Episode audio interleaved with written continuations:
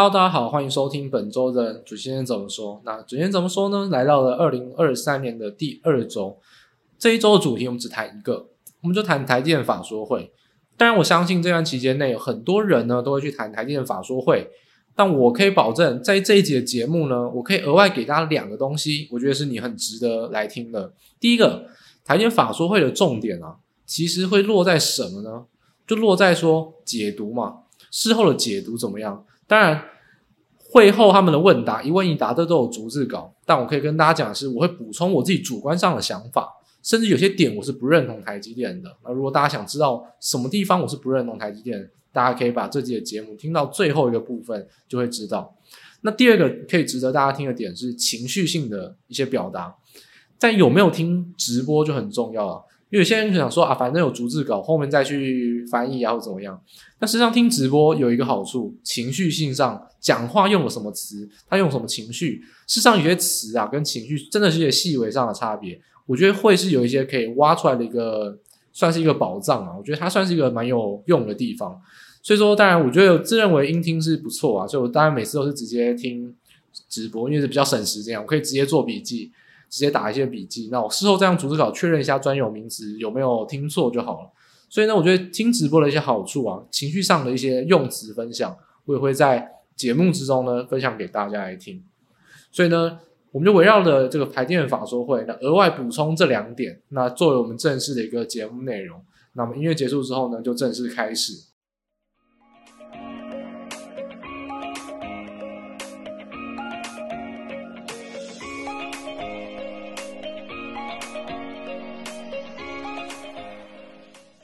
好，首先呢，但台积电法说会啊，其实每一次的一个架构都相同。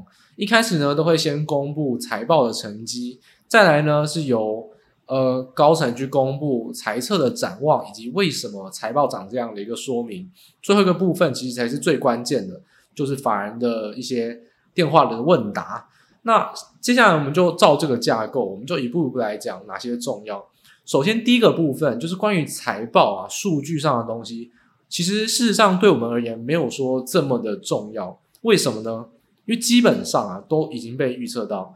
就像呃，大家如果有听过我们之前有有讲过的话，就是二在十一月的营收公布啊，台积电那时候不是创新高吗？那时候我们就说了，新闻写的这么好，我是很怀疑在高兴什么。因为十二月不只会月减，会月减非常多。而且那时候我们下的标题是，应该说我们下了一个结论就是说。我认为十二月的营收会月减到，它没有办法达到财测中值。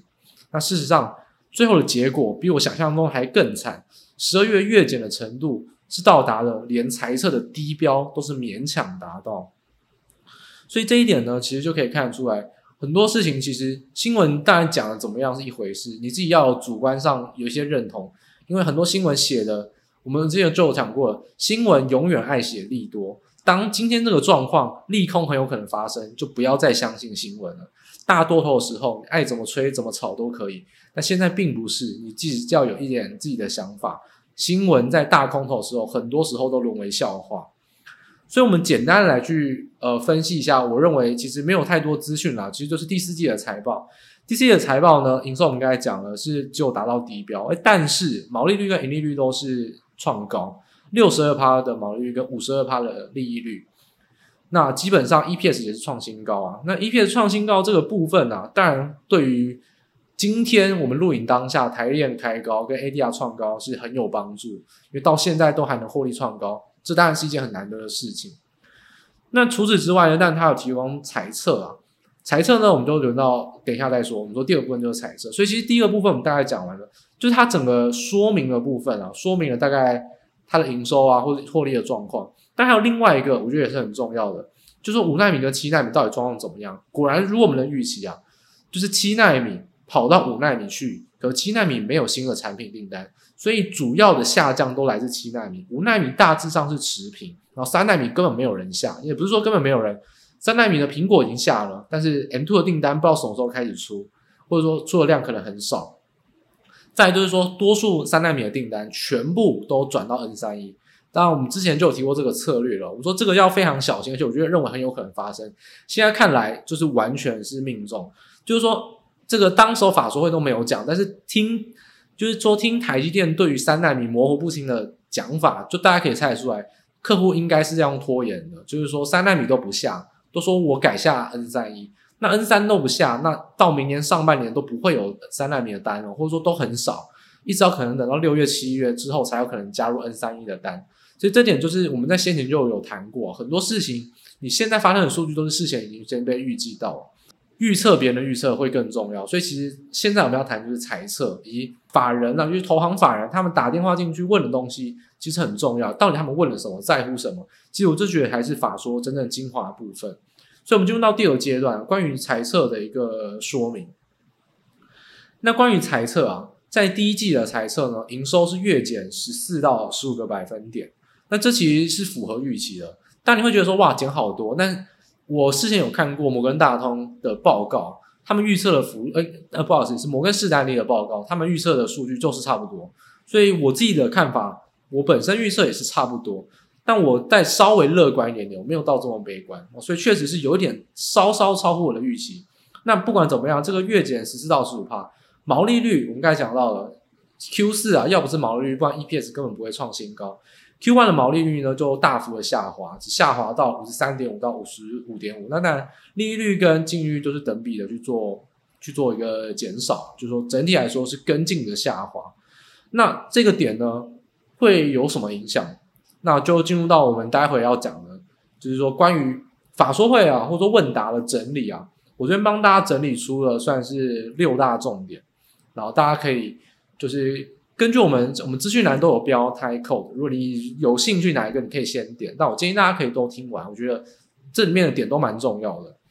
那在开始这个之前呢，就先讲到说，接下来的每一个议题呢，我都会讲说这个议题的重点标题是什么，我会直接先下结论。那会讲说是哪一个分析师在问答提到，例如可能会讲是狗库，然后呢他是呃 JP Morgan 的分析师。那我就会以此去类推说，哎，到底他到底在这个情况下，那他做出了一个看法，然后还有台积电回应是什么？就我会讲说是谁提的，然后呢，还有台积电回应是什么？然后用这样子的架构。好，所以在开始之前呢，我们就先来讲一下总结。我认为这一次法说会啊，尤其是在法人的 Q&A 问答问得非常好。前几次啊，大家都有听我说过，我说。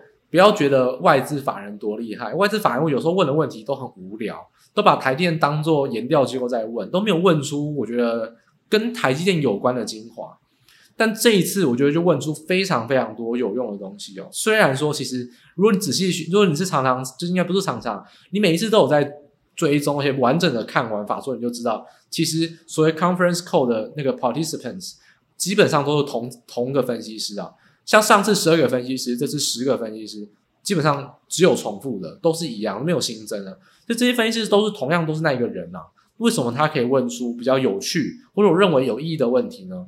原因就来自于当台积电本身啊，它公布的财报数据，或者说它提到的财测或展望越多利空，越多不利的点，那法人就会越容易问出问题。比方说你都很好，你就是模范生。那其实法人也不太敢，或者说也不太会去主动的提一些假设性的问题或前瞻性的问题。但你自己提到一些呃弱点啊，或者说提到一些变化比较不利的变化，那当然台电在这个地方就会有很多法人会针对这个点，就是打破砂锅问到底，会挖得很深啊。所以其实整体而言，我下了一个评价，这一次 conference call 十个分析师问的问题啊，我觉得原则上。各大投行问的都还蛮不错，有几个比较小型的机构问的也是有蛮差的。待会我也可以来好好讲一下，就是我们说，你不要以为那些分析师问的问题有多屌，有一个分析师问的，简单来说，我觉得算白痴的问题，他直接是问了一个我完全台电就浪费一个问题啊，不如让别人来问。好，待会我们会一一来跟大家分享，反正这个 Q&A 有非常多有趣的地方。好，第一个呢，我们来先谈毛利率。因为我们刚才在财测或者说财报数据就提到了毛利率第四季飙高，所以造成 EPS 创高，第一季大幅的走低，哎，所以感觉 EPS 跟营收同步的都要压低，EPS 就会掉很多了。第一个结论，第一个关于毛利率，汇率影响占绝大多数，什么意思呢？台积电它自己有提到，在毛利率相关的议题上啊，例如说 Q 四跟 Q 三增加了一点八个百分点，就是一百八十个 basis point。他自己就有提到汇率的影响有一百四十个 basis point，所以十八分之十四来自于汇率，基本上就是主要影响。那其他也有两项影响，来自于什么呢？来自于成本的有效压力，就是台积电最厉害的 cost down，就来自于经营成本或管理成本上的精进，这是有压低的作用，所以有一部分贡献了正向影响。但有一部分也是负向的影响哦，也是涵盖在里面的。虽然说毛利率增加，有一个负向影响呢，被抵消掉的是稼动率的下滑。那稼动率下滑，但来自于我们刚才讲的，就是七奈米跟五奈米，但七奈米非常非常多，稼动率下滑非常非常多，所以影响到这些。那其实汇率的影响啊，当然有正有负。那当然绝大部分是正，因为来自于汇率。所以呢，这边法人不管是呃台积电本身啦，包含法人都有问到相关的问题。例如说，像是美帝，美帝他就呃，其中一个分析师啊叫美帝，美帝他就有问啊，说那第一季的毛利率下滑是不是也来自于说汇率呢？答案是，也就是说，其实不管怎么样，第四季的飙高跟第一季的走低都是汇率的下滑，只不过第四季是 favor，然后第一季是 unfavor，所以第四季的汇率啊，美金走升，但汇率是上扬。那第一季啊，当然汇率的今天的汇率啊，会是有利于，就是比较不利于台积电第一季的一个发展，所以会一正一负的一个汇率影响。不管怎么样，都是汇率做主要影响。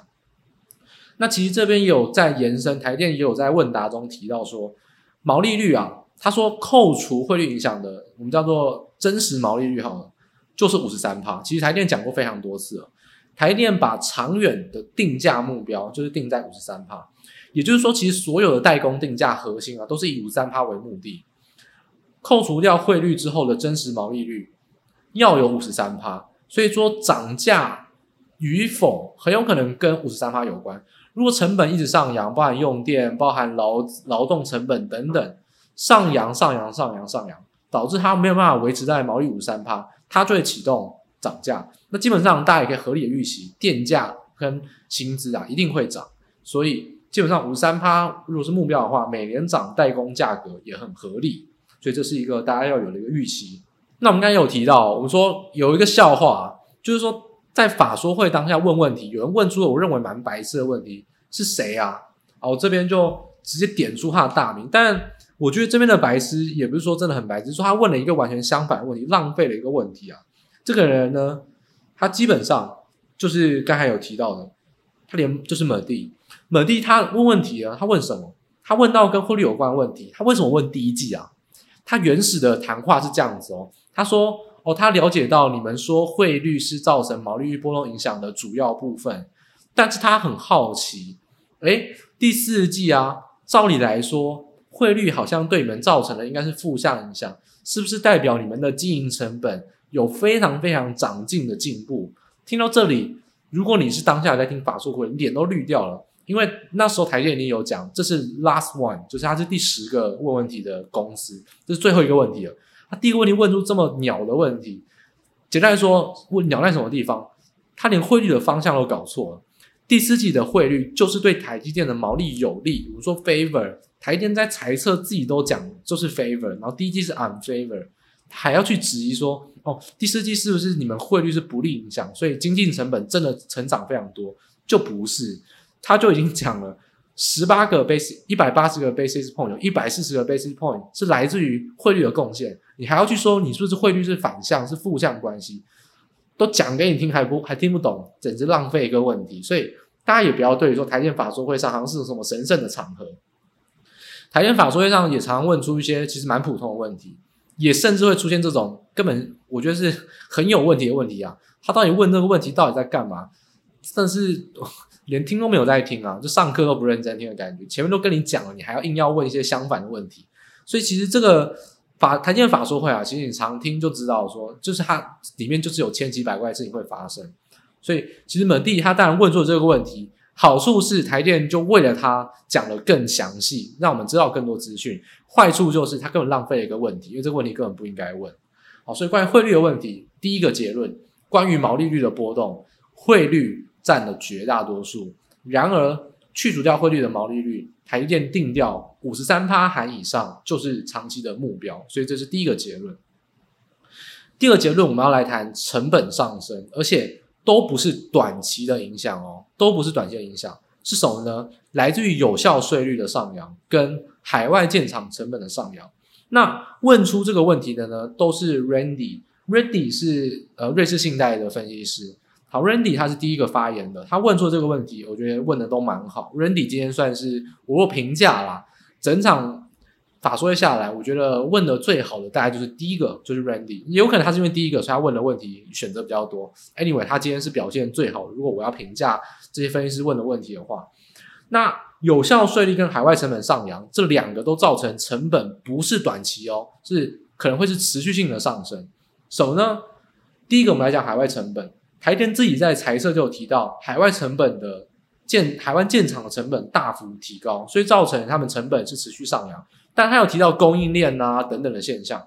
不过，Randy 他就在问答，直接直接去问啦：海外建厂的成本大幅提高，能不能提供详细的资讯？台电的回应是什么呢？台电回应是在于说，initial cost 就是初始成本，尤其他提到的是 construction 建厂的成本。建厂成本包含材料、工人、准许牌照、安全设施，就是 secure 或 healthcare 等等。好，这些费用都很高。他讲了一个数字，真的非常惊人啊！我们说，我们知道说，哎，海外成本确实高了一点，比台台湾高了蛮多的。但他说，主要集中在就是初始建厂成本。那台电自己讲哦，初始光这当然就是只论初始建厂成本。美国跟台湾差四到五倍，四到五倍是倍哦。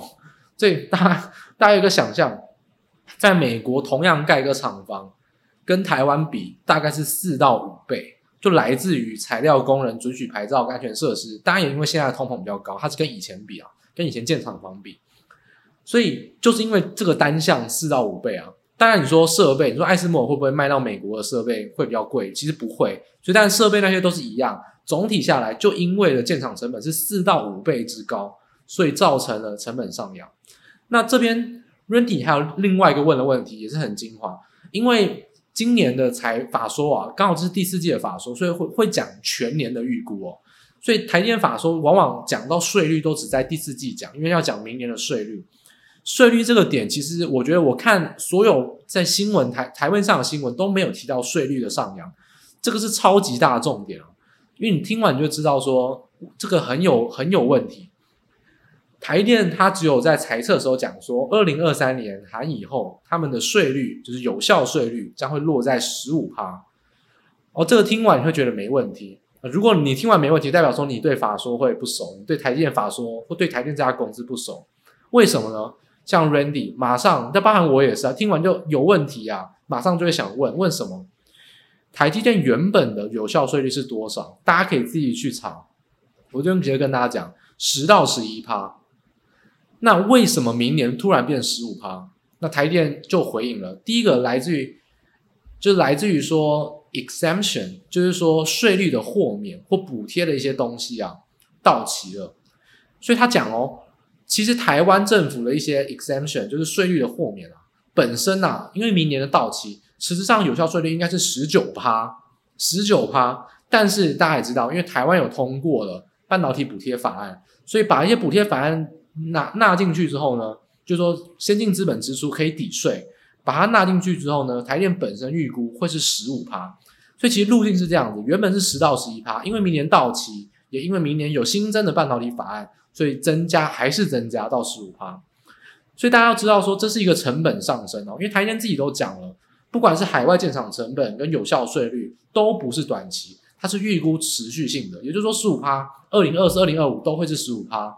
那海外建厂成本，他也讲了，呃，以二十八奈米以下而言，假如说二十八奈米以下当做分母，那二十八奈米以下的所有海外的一个晶圆产量。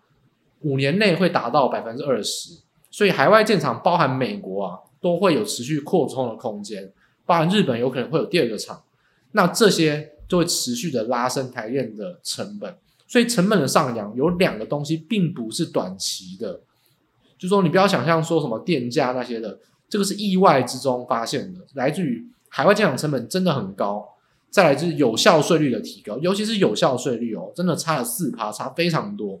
明年的你计算在税后获利的时候呢，这个马上就会直接反映到这边，所以这其实是一个蛮有趣的点，这是大家要比较关注的。第二个，我们所下的小结论：成本上升，而且不是短期影响，来自于有效税率跟建厂成本。那第三个呢，我们要来谈的是三纳米跟五纳米的比较。那这个问题呢，主要提出的是 Sunny Lin，Sunny 来自于 UBS 啊，瑞士银行，他的分析师。Sunny Lin 他他在这个 N 三跟 N 五啊，他问了一个问题，因为台电在财测呢也有先提到，呃，所以我说分析师他们其实我们看法什么？其实我们在看这个东西都是你财测讲什么，从这之中去抓出你的弱点，或你不小心透露出的一些东西。哦，所以 Sunny Lin 他也一样，他就是说找到了，哎，你财测中问的一些问题。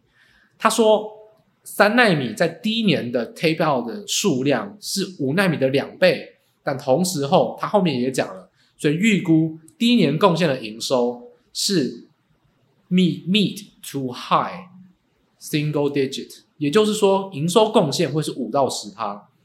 这个问题就来了，第一个，首先三纳米没有人知道发生什么事情，是台电你讲的我都信哦，你讲我都信，台电也不是一家会说谎的公司。所以说，三零零就说了，哎，台电你说三纳米的 tape out 的数量是五纳米两倍，但为什么营收的贡献只有五到十趴呢？为什么呢？因为五纳米的第一年营收贡献不止五到十趴，不止五到十趴，所以明明投片量很多，为什么哎营收贡献比较少？当然可以怀疑，第一个就是分母的影响，因为现在台内营收膨胀了非常非常多，基期比较高。所以，纵使你的投片量相较于那时候的第一年多了很多，但比起来，可能营收贡献很小。所以，这是第一个当然合理的预期。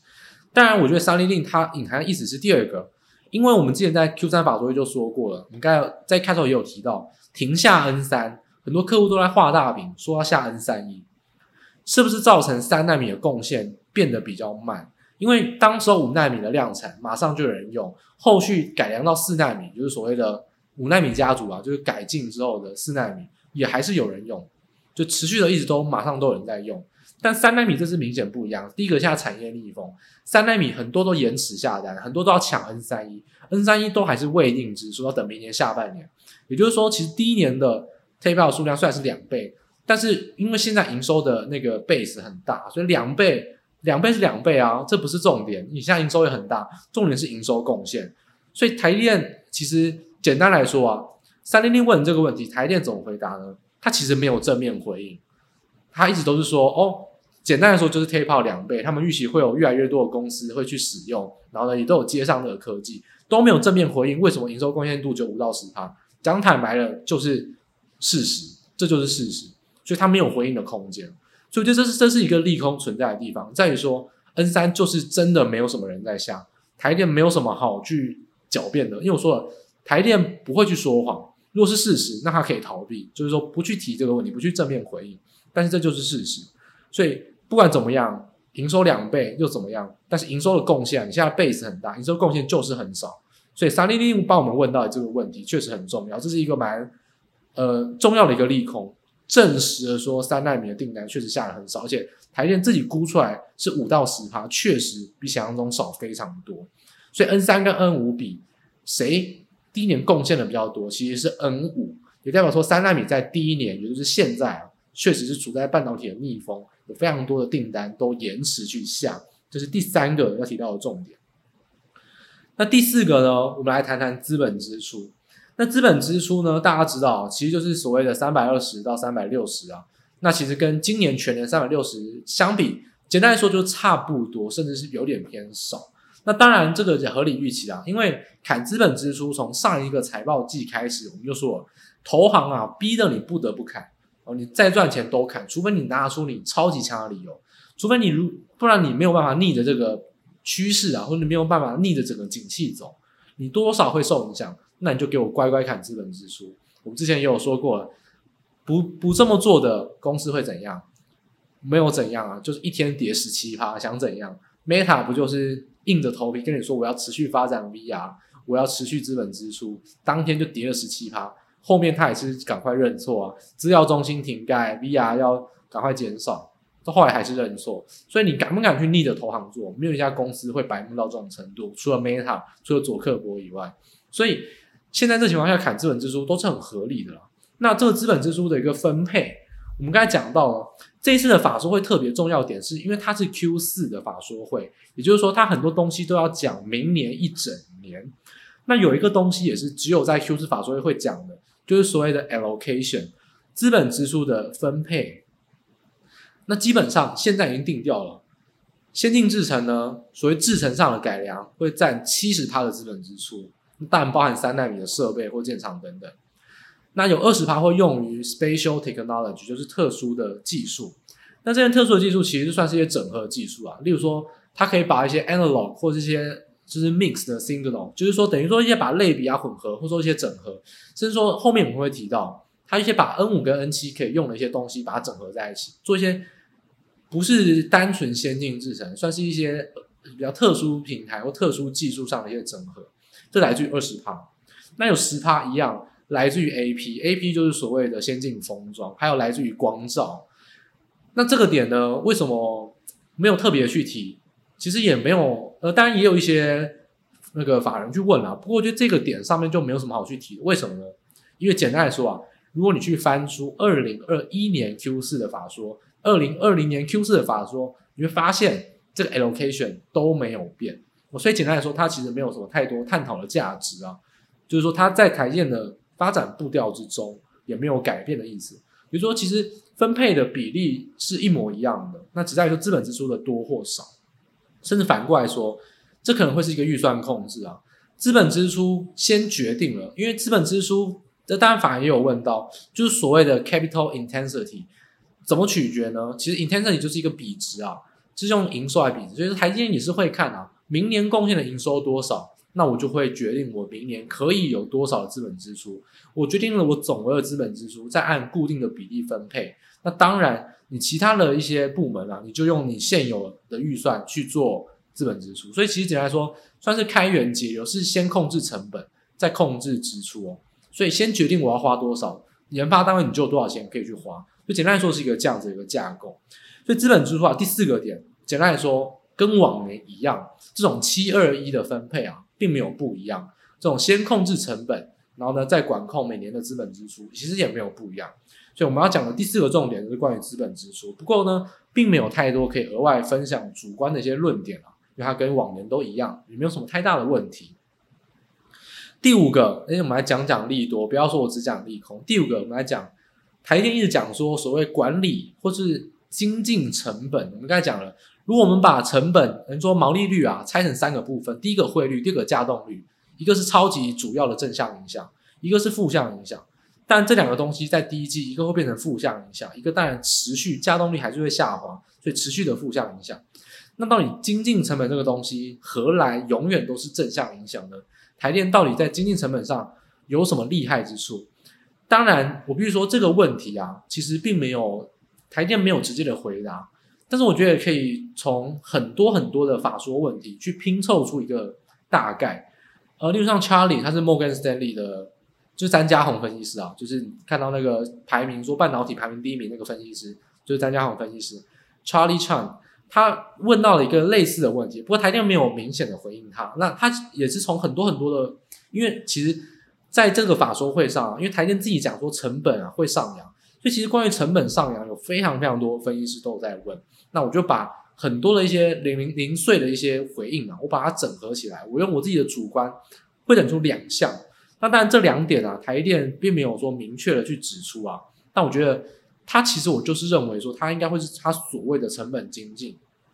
那台电到底成本怎么这么厉害，怎么能持续精进呢？我觉得第一个，我主观上认为。就是他在所谓提到的 special technology 的资本支出，你不要觉得说，哎、欸，他花二十趴资本支出到底在干嘛？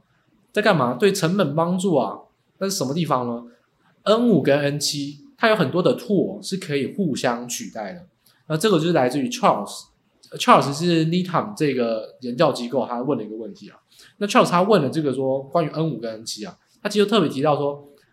Spatial technology 到底用在哪边？台电就举例来说，举例说 N 五跟 N 七啊，有很多的 tools 可以互相替代。光是这个点就是一个非常厉害的一个地方啊，这就是它为什么可以省钱。为什么呢？第一个，N 五跟 N 七现在的营收啊是占了非常大的多数，也就是说这个投片量越来越多，当然他们共同使用的 tool，所以规模效应就有更大的加成效应。不是 N 五变多，也不是 N 七变多，是 N 五跟 N 七加起来一起变多，所以这个规模效应是非常显著的。所以所谓的 special technology 用在 tool 的共用啊，我觉得这是一个非常，我觉得是非常可以代表说台电其中一个很重要，为什么它可以在就是已经成熟的一些制程，但不是说只成熟的制程，是说已经量产的制程上持续的去压抑它的成本，也来自于他说他做了很多的贡献。Tool 的共用是其中一个，尤其是五纳米跟七纳米，可以互相的有些替代性的工具啊，可以互相的转换。那除了这个，除了是毛利上的利多以外，我觉得大家也可以特别从这点，还有一个对台电来说，这是它厉害的利多在哪边？既然 N 五跟 N 七的 Tool 是可以共用啊，那就代表一个点，N 五 N N 七啊，产能调节上会更加的有弹性。我们举例来说，就像现在我们说七纳米被砍单砍的比较多，五纳米基本上可以维持持平或小幅增加。那七纳米的大幅价动率下滑，简单来说，如果一样，七纳米是一组，五纳米也是一组，那单单七纳米的价动率下滑，就会影响到很多的毛利率。但是如果五纳米跟七纳米的 tool 是共用的话，它在这一点加动率上的下滑影响就可以稍稍的减缓。为什么？因为你七纳米的加动率下滑，但是你可以把很多的 tool 既用的 tool 移去给五纳米用，所以这也算是一种成本上的精进。所以五纳米跟七纳米的 tool 是共相。就是说共用或者说互相替代啊，这其实是台电法法说会中提到一个我觉得蛮重要的利多，就是它中长期展望上，它用它资本支出砸二十趴在 Special Technology 不是白砸的，确实是对它的获利有帮助，也算是台电它之所以厉害跟比其他一家公司，呃，成本能控管更好的一个地方哦。简单来说，像 Intel，Intel 的成本啊就比台电还高，但是单纯不是单纯只是。呃，先进制程研发研发不出来啊，单纯指管理制程上的成本，Intel 就是过太爽，因为他自己都以前嘛，就是代工 CPU 嘛，成本比较呃，获利比较丰厚，所以他就没有压抑成本上的观念。但台电啊，从很早很早以前就有台台湾人这种勤俭的精神啊，就很喜欢 cost down，所以基本上在能压成本的地方就会尽量压，所以台电在压成本这个基本是举世无双。所以五纳米跟七纳米这种 tools 的共用啊，也是很多新闻上没有写。但你自己去听法说会，我觉得这是一个很重要的点。那也感谢 Charles 跟 Charlie 他们帮我们问到这个算是蛮重要的一个问题。那另外一个点呢，台电法说会上没有提及，但我自己我算是我自己想出来的啦。我觉得也是要蛮蛮有可能的点是折旧年限，因为台电的折旧年限很保守啊，它基本上是五加一。就是说折旧年限啊，一般来说就会有一个使用年限，它只用五年哦。一般来说可能都是七年啊或八年等等。那会计上用五年，你每年的折旧就会比较多。等于说这是一个很保守的一个折旧方法，比如说先苦后甘啦。那还有一个一年的剩余年限。那简单来说，如果以七纳米啊，七纳米的量产呢是在二零一八年五月左右。那以现在来说，二零二三年五月就要满五年。那更不用讲事前的风险性试产，然后到。先进到到它已经投资到量产，其实更就是提前。也就是说，其实二零二三年为什么持续的有一些，但也不是说二零二三年，就是为什么持续的一直可以在成本上去做压抑呢？因为台电的折旧本身是比较保守的，所以它先折了非常多折旧费用啊。它其实就对于说，你看七纳米哦，已经量产到现在快要五年了，七纳米占比是不是还很多？那现在七纳米。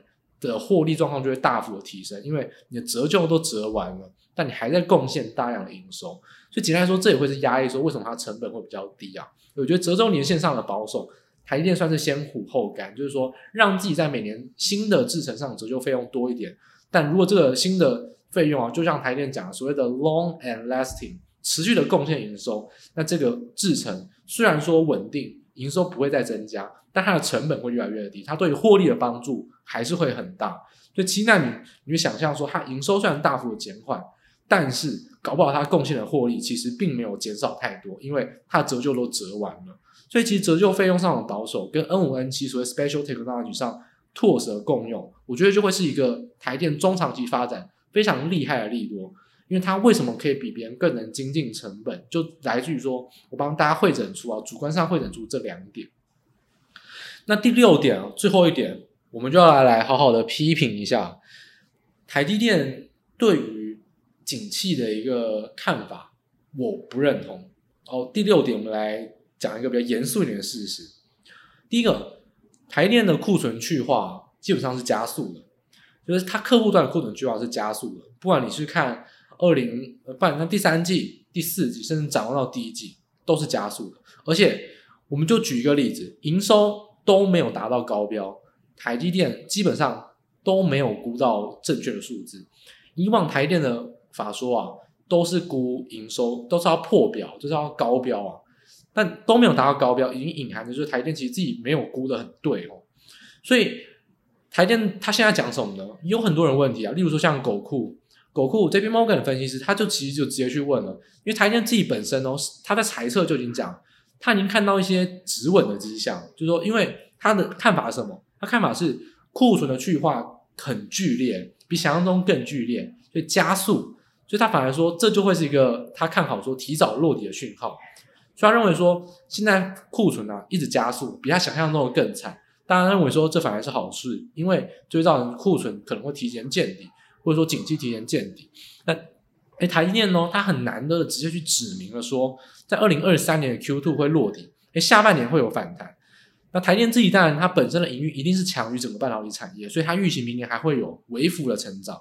那那预期整体半导体产业是有微幅的衰退。它它还有提到一个点哦，这个点我觉得就是，呃，回应到狗库的时候用到一个词啊，他说，呃，会不会是 V 型反弹？不确定，但绝对不会是 U 型反弹。也就是说，它不会是一个，呃，衰退下去之后呢，躺在底部太久的一个反弹，就是不会是 U 型反弹，它是很直接的表明说不会哦。所以这个点上，我觉得就可以好好来探讨。第一个。我来讲讲我来看我的看法，为什么我反对台电的说法？第一个，台电对于自家公司的技术研发，还有还有我刚才讲到产线成本一些精进，毋庸置疑，没有人会怀疑台电的技术研发。三奈米、N 三、N 一两奈米全部都是提前，不然就是准时，基本上只是看客户要不要用而已，技术绝对没有问题。然后呢，更不用讲产线上的成本精进，这也都是台电非常厉害的地方。但是，都是仅限于台电本身。他自己对于他自己的一些发展展望，我觉得毫无毋庸置疑，我不会去怀疑台积电。台积电你说什么我就相信什么，因为我觉得台积电不会说谎。但是对于整体景气的预测啊，我就不会去特别相信台积电。为什么？这两季台电都已经失准了，那你凭什么还要持续的去相信台积电？我就举一个更实际的例子，这是这是台积电在法说会上，我认为也有一个逃避问题的一个点，就是有一个分析师啊问到说。呃，第四季的营收下滑的比想象中更多。除了你一直讲的 PC 跟 Smartphone，Data Center 的停建，我想应该是大家都知道的事情。是不是来自于伺服器或 Data Center 的下滑呢？它其实已经是用反问法了，就是说，我认为就是 Data Center 的下滑，你没有估到啦，你要不要承认？其实就这个意思了，但语气没有这么凶啊。但它基基本上就是一个反问法，它就是在说第三季你都只有讲 Smartphone 跟 PC 下滑。你都没有讲 data center 跟 server，事实上明显的成长有趋缓，你要不要承认？问题来了，台电基本上还是没有承认，他其实是打模糊仗，他只有讲说啊怎么样怎么样怎么样，然后呢所以造成下滑，他没有明讲，他还是只有讲 smartphone 跟 PC，他没有明讲是 data center，所以我觉得是有一点逃避这个被质疑的问题啊，所以我觉得总结而言，我觉得可以分为两个点，第一个。台积电对于整体的景气有没有很准？基本上并没有特别准哦。例如像法人都一直在问说，data center 或 server，像包含我，我很早就说，伺服器难道不会下滑吗？就像我讲的，台积电，你被要求要砍资本支出，所有人都知道，投行就在半逼迫的大家要调降资本支出，你自己都遇到了，难道你的客户不会吗？难道 Meta、Google、Amazon？都没有被这样子去做一个半逼迫的调降资本支出吗？如果有的话，资本支出减少，怎么不会减少他们新建制 data center 的一个支出呢？所以其实我觉得这是一个可合理预期的。包含部分的投行分析师都有跟我一样有一样的观点，但是台积电自己本身既然在法说会，尤其是上次法说会讲说，就只有 PC 和 smartphone，他没有明讲 server，这次也不愿意承认 server。那我觉得对于整体的景气，台电的。展望或预期上，我觉得就要打一个很大的问号。他没有办法预习到后面的点。我觉得两个观察，你是要美化数据，还是你真的就是看错？那我自己是倾向于啊，台电是比较保守的看法，也就是说，他看到客户的订单，我在下结论，他不做预测性的看法。就是说，对于景气而言，他不做预测性的看法，他所有的预测，他仅止于在公司的发展，他告诉你他的预测，但是外部的因素，他没有理由告诉你他的预测，因为他不是经济分析师，他是产业的龙头，所以他以他的订单告诉你他的看法。所以后面确实，因为必须要调降资本支出，所以 data center 调降了。那台电确实，那调订单调降之后呢，就造成它营收下滑。所以到底台电是说谎还是真的失准？我倾向说就是失准，他并没有说谎，他的订单就是长那样子，但他不愿意进一步的去预测未来。所以现在如果你要预测未来的景气，你要不要相信台积电？台积电说第一季、第二季、第三季、第四季啊，季季增。一季比一季更好，简单说就是这样子，然后会是接近 V 转，第第二季落底，第三季下半年会反弹。我自己要打一个大问号。第一个，台电的说法要不要信，你可以决定，但我自己是不信。我一直以来都没有对台电景气有特别看好或相信。台电的公司的展望或对半导体的技术啊，我觉得是非常值得去观察。但整体景气，我不认为我有什么好相信台电的，我自己就可以估台电的景气。很多投行分析师也是秉持这个观点，所以才会一直去用反问法。台电有没有要承认？但台电不承认就算了，我还是我的看法，我相信我自己。那台电的看法跟我不一样，那是一回事。但是台电证明台电是错的，所以在整整体景气上预测台电其实是错的。也就是说，我认为 Q2 见底，fine，我承认，但我并不认为 Q3 跟 Q4 会有所谓非 U 型的反弹，甚至 V 型反弹。也就是说。需求要有大，就叫强劲的复苏啊，才会让这个 V 型反弹成型。但我并不认为下半年会造成 V 型反弹。我认为躺在低档或者说反弹非常弱势是比较有可能的。也就强劲的复苏，我觉得大家并不要太乐观的想象。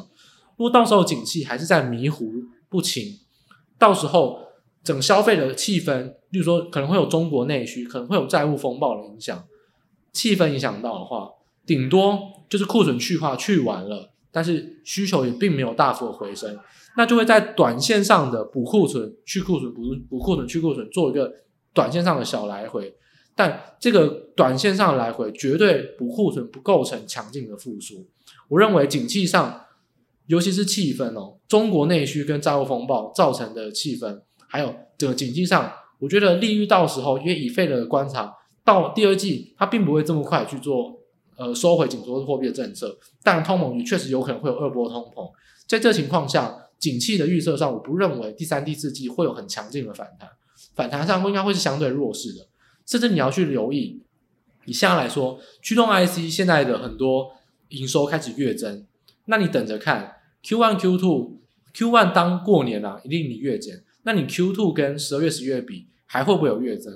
因为据我听到的消息，面板产业很多的电视面板都有极短线上的拉货潮，来自于世足的风潮跟一些库存去化的短线补库存。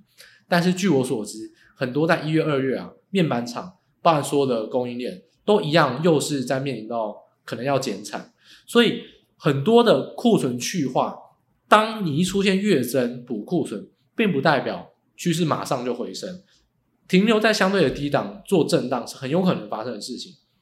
当景气没有明显的让气氛上有明显的好转，危机上完全的解除，我不认为会有 V 型反弹。所以第二季落底，我认同；三四季会不会有强劲反弹，我打大问号。在这个点上，我跟所谓的市场预期或跟台电本身讲预期，我是并不认同的。所以这是第六个重点，我不认同台电对景气上的观察，来自于说 Q 三 Q 四，我认为纵使 Q two 落底，Q 三 Q 四的景气也不会是强劲的反弹。这是我做的第六个结论，也是在台电法说会上我做主观预测上给大家的第六个结论。所以以上呢，就是我们今天针对台电法说会啊所下的一个完整一个节目。我们前面呢提到一些财报跟猜测，那后面主要部分我们来针对六个主观上的一些就是摘要啊预测分析，帮大家做了一个提点。那最后呢，也就是大家大家可以直接去看我们的应该说泰克泰克，我就直接标一二三四五六，然后六个重点就分段，大家可以直接去收听。如果你要重复收听，你也可以直接点你要听的段落。那在我在节目的最后呢，再帮大家重复一次我六个结论。第一个，关于毛利率，汇率的影响占绝大多数，汇率。第二个，成本的上升不是短期影响，因为有效税率跟海外建厂成本是持续性的，哦，可能三年五年内都不会改变。第三点，N 三跟 N 五比，虽然 tape out 数量是两倍，但营收贡献就是少，所以造成三纳米明显的就是有客户没有下单或延递延下单。第四点，资本支出 allocation 没有太大的惊喜，维持着七二一，跟往年都一样。第五点，成本到底如何精进？台积的长期利多在哪边？在于 N 五跟 N 七的互相替代，就是 special technology，还有折旧年限上的保守，这是台积电长期上它成本比较低的一个关键利多。第六点，我对台积电的景气上看法上是分歧的，整体景气上看法是分歧的。台电预测 V 型反弹，Q2 落底。我预测 Q2 落底，我不反对，但 Q3、Q4 我不认为会有强劲反弹。所以以上就帮大家总结了这六个重点。那当然，大家如果想要重复听，或者你觉得哪个点讲的没有很清楚，你想要再听一次，你就可以直接点我们的 Time Code，直接去点那个环节，你可以直接跳到那个地方再收听一次。所以以上呢，就是我们本期完整的节目内容啊。对台电的法说会而言呢，台电我们就举一个例子好了。外资在法说会完之后，都会有所谓的更新报告，目标价，我举五家外资是两升三调降，所以基本上有利多有利空啊。那我对台电的法说会有什么看法呢？其实啊，如果真的要给目标价，我其实不会给调降啊，我会给持平，因为我本来就预测台电无法抵挡经济下滑的一个趋势，但它会比产业相对来说好。那以明年的展望来说，我还是可以肯定。就是说，台电确实还是比产业好。那我自己有我自己对于产业或经济上的看法，所以我本来给台电的评价就没有这么高。那我觉得也不不需要再调降。整体而言，我觉得大家比较留意的事情就是说，台电到底能不能打败景气？我觉得是可以的。但重点是打败那个景气，台电有没有估错呢？我觉得是有可能的。所以这个就是在于对目标价的定调上，可能会有一个一个分歧方法。如果你相信台电估的景气，那事与愿违的话，那很有可能即使劣于预期，你也来不及反应。所以整体景气的观察上，我还是建议去看投行，比如说你可以去看摩根士丹利，可以去看美银美林的观察，倒不必相信台积电对于整个景气上的预测。我觉得这是我自己的一个点啦，也是我刚才讲的，不要我我对台电的景气观察上是持反对意见的，并没有这么相信它。所以以上呢，就是我们本期的一个正式节目内容啊。